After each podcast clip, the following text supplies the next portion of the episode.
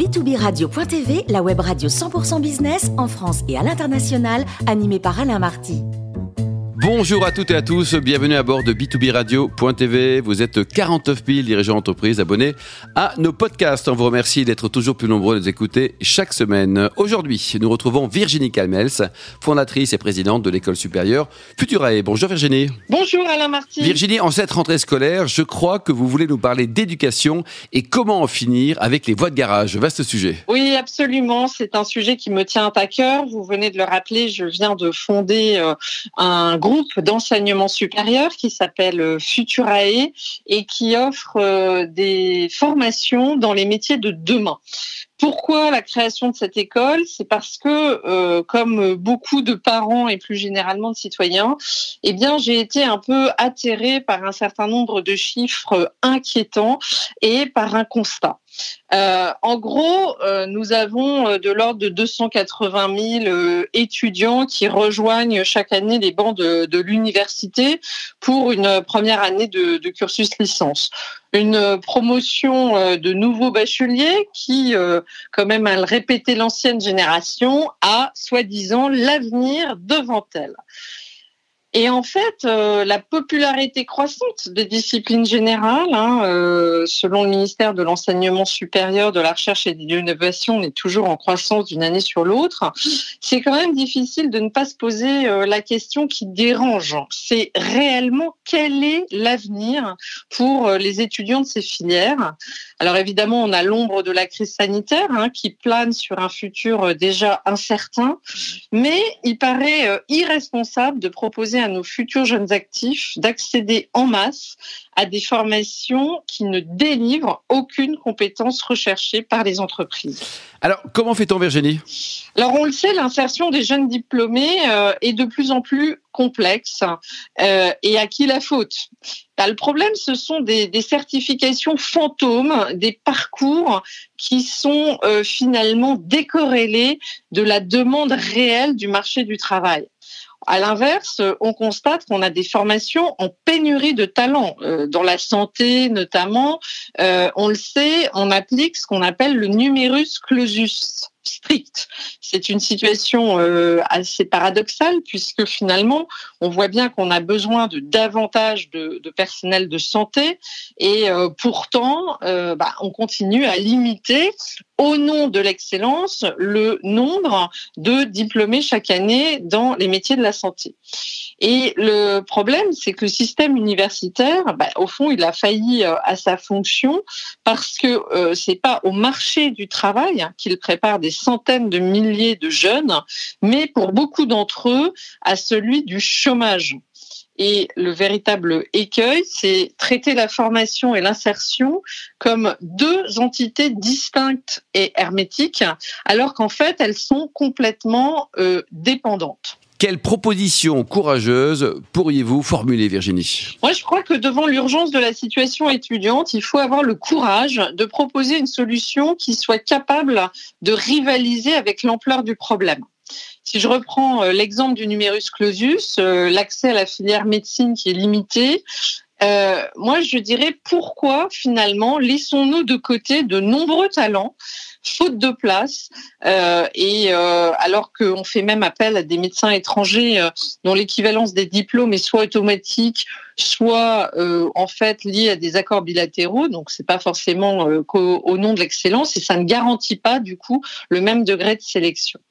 Et l'absurdité, elle se poursuit, hein, c'est que on a des filières qui sont très nécessaires et en fait et en demande, et on, on est par des quotas et on a d'autres parcours universitaires, je pense notamment aux sciences humaines, en particulier la sociologie, qui accueillent des étudiants euh, en grand nombre dont l'avenir est d'ores et déjà pour beaucoup d'entre eux compromis. Mmh. Puisque, en gros, comment vont-ils euh, trouver une place sur un marché de travail saturé?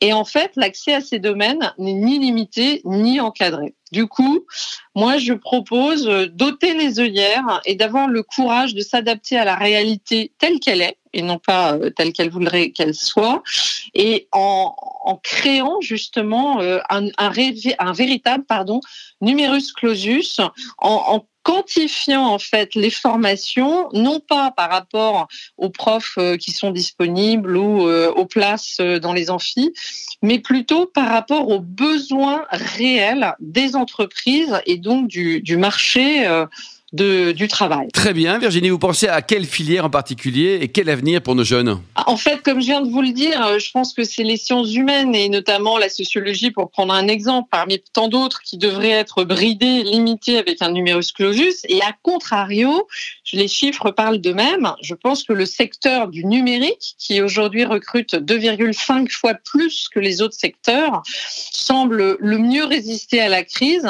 et du coup euh, peut offrir le plus de déboucher à nos jeunes.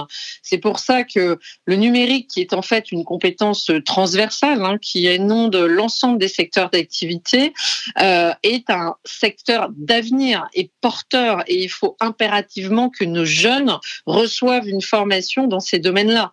Le marketing, par exemple, ce serait un pléonasme que de parler de marketing digital. Aujourd'hui, euh, le marketing n'est que digital. Et il est évidemment nécessaire pour dynamiser un chiffre d'affaires dans tous les secteurs. Le monde des industries créatives et notamment l'incroyable essor du jeu vidéo, boosté, euh, je dirais, en plus par la, pandémie euh, Covid-19 et les confinements euh, qui se sont succédés, bah, ce marché du jeu vidéo, il offre des potentiels de recrutement qui sont considérables.